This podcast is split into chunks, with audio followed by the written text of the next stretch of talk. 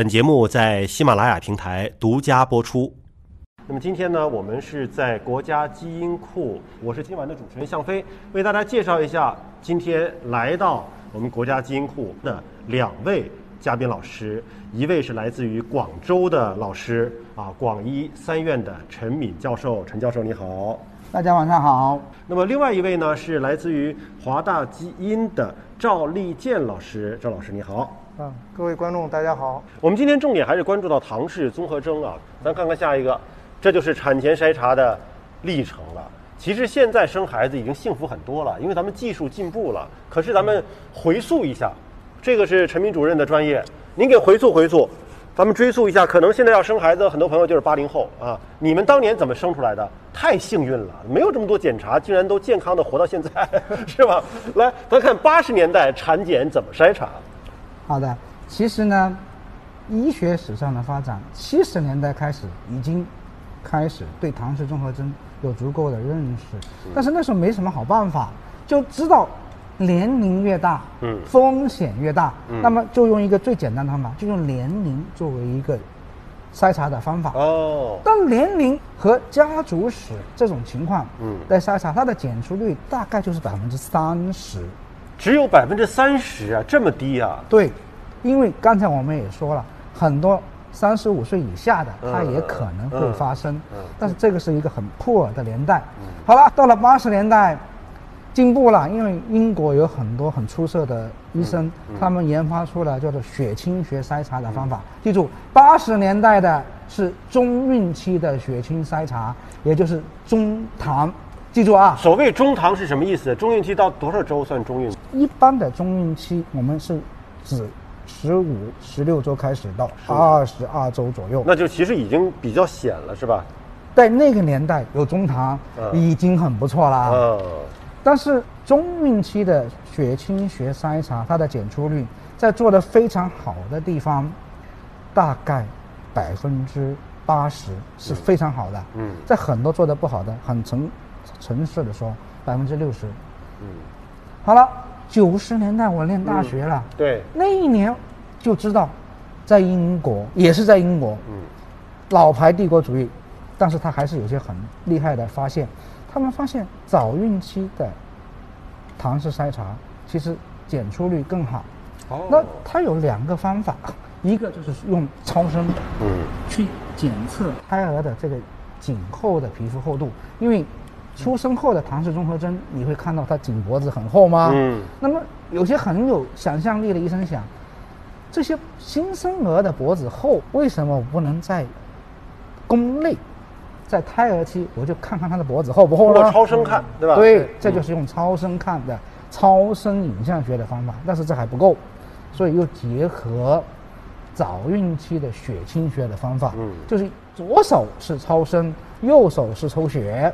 就是结合起来，这样的叫做一站式的筛查方法，它的检出率大概做得好的可以达到百分之九十。嗯，做得不好的那就太多了。百分之九十其实已经算很高了，对吧？你想从原来八十年代百分之三十的检出率，到百分之九十，这已经是个巨大的飞跃了。但是这个非常好的指控，嗯，就是说。如果你要实行这套做法的时候，你要面临着作为项目负责人，你可能要炒掉很多员工。哦。如果你的员工做质控做得不好，比如说超声做得不好，嗯，或者说血清学筛查的质控不好的话，嗯，你如果要维维持这么好的检出率的话，你可能真的要炒人。所以您您的意思是说，这个整个血清学加上超声学的这个检测过程当中，很多人为的因素是影响最终结果的。这个人为因素就是操作人员或者是医生，整个的质量控制，包括看超声的水平，是不是都决定了最后的结果？对于血清学的检测来说，甚至你把那个血样放在那个实验室里边放多久，有没有及时的放冰箱，这些都会影响这些血清学标志物的这个检出水平。所以现在很多做基因测序的。Laboratory 要求是在八小时内，你一定要把样本做好离心，这些都是过去的一些教训。就过去可能没重视这个，对吧？只有很重视的地方，它的检出率才会很高。但是你要很重视这个东西，你就要非常好的叫做纪律。对，你要所有的人超声要做得非常好，你的实验室的血清学的检测的质控，从你收样到出报告，整个过程你的质控都要好，然后你定期要去看你的这些数据。嗯，这整个过程当中，如果哪一个环节做得不好的话，那都会有一些区别。这个实在是有点难呐。嗯因为你每一个小的中心把血抽了，送到一个大的实验室去做的时候，中间如果道路交通等等因素嗯都会导致这血清生化标记的问题。血清学检测到底查的是什么东西？查的是血液当中的什么？呃，就是中孕期和早孕期是有些不一样。早孕期是妊娠相关蛋白 A，那么妊娠相关蛋白你都知道了，就是母体的血浆里边的蛋白。嗯还有一个就是游离的贝塔 Hg，嗯绒毛膜贝塔的绒毛膜促性腺激素的亚单位。嗯那么这些你听它的名字，就是英文叫做血浆里面的荷尔蒙，嗯或者就是这些蛋白等等，反正就是生化标记物了。嗯嗯这个是有些不一样的。但是这个过程太痛苦，但是过去一直检出率做的最好的是百分之九十多一点。95最后也存在着就是检出率不同的医疗机构相差很大呃绝对是的啊，绝对质量控制的好和控制不好的，那可能真的是天壤之别了。呃，绝对，嗯因为这个中间是很多人做了很多的努力，嗯终于到了两二零幺幺年的时候，迎来了一个喜讯，就是大家不要太被糖筛所纠结了。嗯但是因为什么呢？因为有了无创 DNA，嗯那么无创 DNA 是一种很好的早期筛查的方法，它的检出率应该说对三种常见的染色体异常的检出率接近九十九左右。嗯嗯我不能说百分之百，肯定存在假阳性和假阴性，但是这个百分之九十九跟过去的那些方法百分之三十、百分之六十、百分之八十、百分之九十相比，那是又提高了很多。又进步了一步。所以这是一个伟大的贡献。嗯那么光是筛查是不够的，你筛查说这个人是一个可疑的高风险，嗯你要做产前诊断的。八十年代的时候，我们是取了羊水或者绒毛，然后做这个核型的分析。嗯后来也是基于这个基因测序技术的发展，有什么基因的芯片，嗯或者叫做 CNV-seq 这些技术，嗯让我们可以更加用更少量的胎儿的样本，得到更好的、更多的关于胎儿的基因的信息。咱们看上面这一行是产前筛查，下面这一排呢是产前诊断。您能给说说筛查和诊断有什么不一样吗？您所在的科室是不是既做筛查又做诊断？筛查和诊断其实是有点不一样的，就是按照咱们中国的医疗机构的职业的权限，就是有些单位它只是筛查单位，嗯。就是他说的这个病例可能是一个高风险，嗯。那他就要把它转诊到产前诊断的单位，嗯。去做进一步的产前诊断，或者打个比方，就是最近新冠肺炎的高发嗯一样的。那么很多城市有一些定点的叫做收治医院，那其他医院只是一个筛查医院。嗯他如果发现这些疑似的病例，就要把这些病例转诊到这些定点收治医院。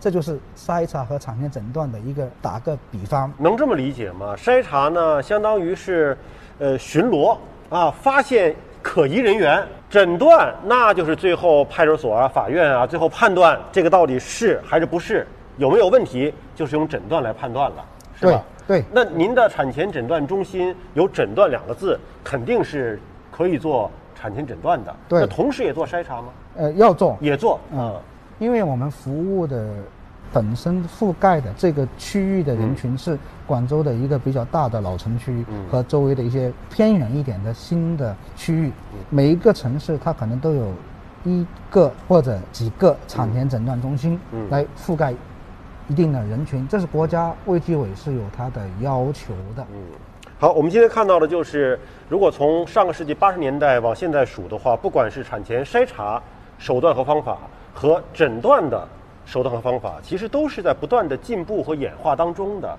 那么现代，如果你想生宝宝，那么肯定接触到的是最新的这种诊断和筛查的一个方法了。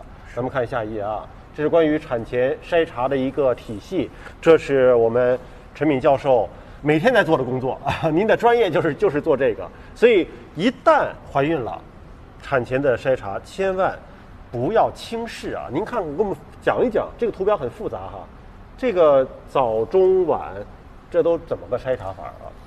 这个是在中国围产医学的专家委员会最新发布的一个指南，嗯建议就是说，你从怀孕的早期，比如说八周到十三加六周的时候，你应该去医院做第一次的产前检查。嗯然后第一次检检查要做些什么内容呢？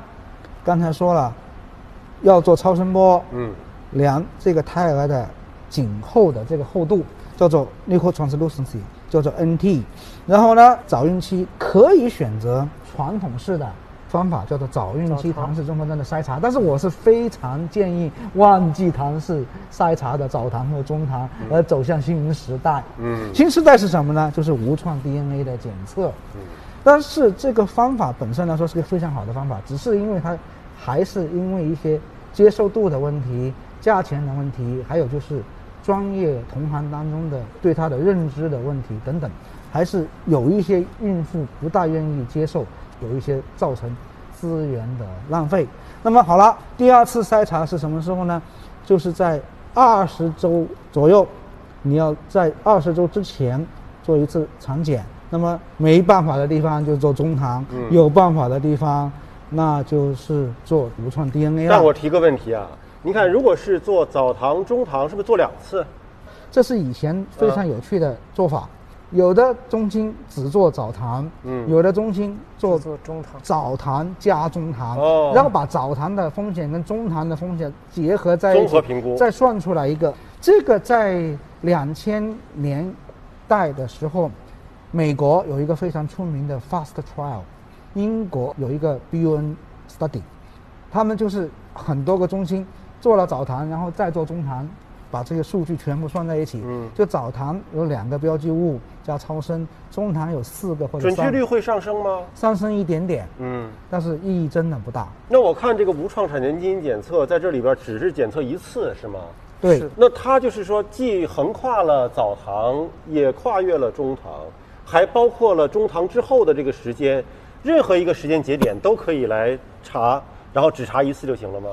对，是的，这个要需要跟我们的很多的孕妇和准孕妈们介绍清楚。嗯无创 DNA 可以从十一周多开始就做这个检测，常规来说，呃，二十几周都可以进行。如果说由于某种原因你一直都不知道可以做无创 DNA，、你已经二十七八周了。在我们的中心，我们还是会考虑给他做无创 DNA，、对因为无创 DNA 有一个很好的优点，就是它的名字叫做无创。嗯。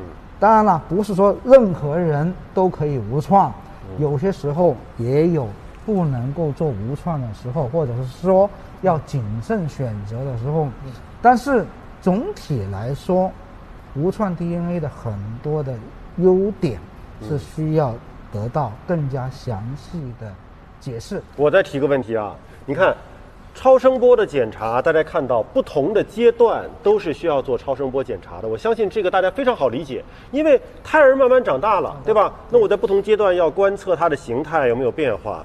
然后呢，上面的血清学的检测呢，哎，早有早唐，中有中唐，还要做好几次。那么为什么做无创产前基因检测只做一次呢？它不会说依据产程的不同，就是怀孕周期的不同，是不是多做几次更保险呢？其实，无创 DNA 的技术原理，待会儿赵老师会跟大家介绍。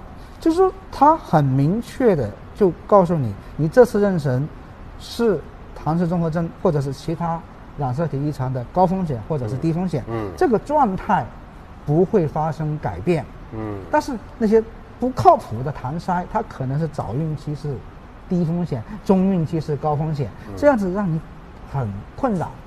但是我经常跟很多孕妈朋友们说，因为中糖是摩托罗拉手机的年代，嗯。早糖是诺基亚手机的年代，嗯。大家如果记得历史的话，嗯。而无创 DNA 基本上是 iPhone 五以后的年代。嗯。如果您对手机很有情感的话，华为时代，你会了解每一个品牌出现的年代。年代二零幺幺年刚好是苹果五的年代，嗯这代表了一种新的技术，其实上是一种非常好的一种技术。嗯所以我下一次如果我们在准备讲座的时候，我会强烈的建议这里划掉一个删除号。这这这这个合适吗？呃，这个是合适的。其实如果我们看美国、呃，欧洲的这些国家的学会的指南，嗯和国际产权诊断学会等等这些指南，已经把早糖和中糖建议取代哦，被就 replace by NIPT，基本上都这样做了。哦，就因为它同为筛查手段，对吧？是它同为筛查手段，那么很明显，一个百分之三十、百分之六十、百分之八十的一个准确率的一个筛查，和一个百分之九十九的准确率的筛查，那比较起来，它其实是有这个可能性的。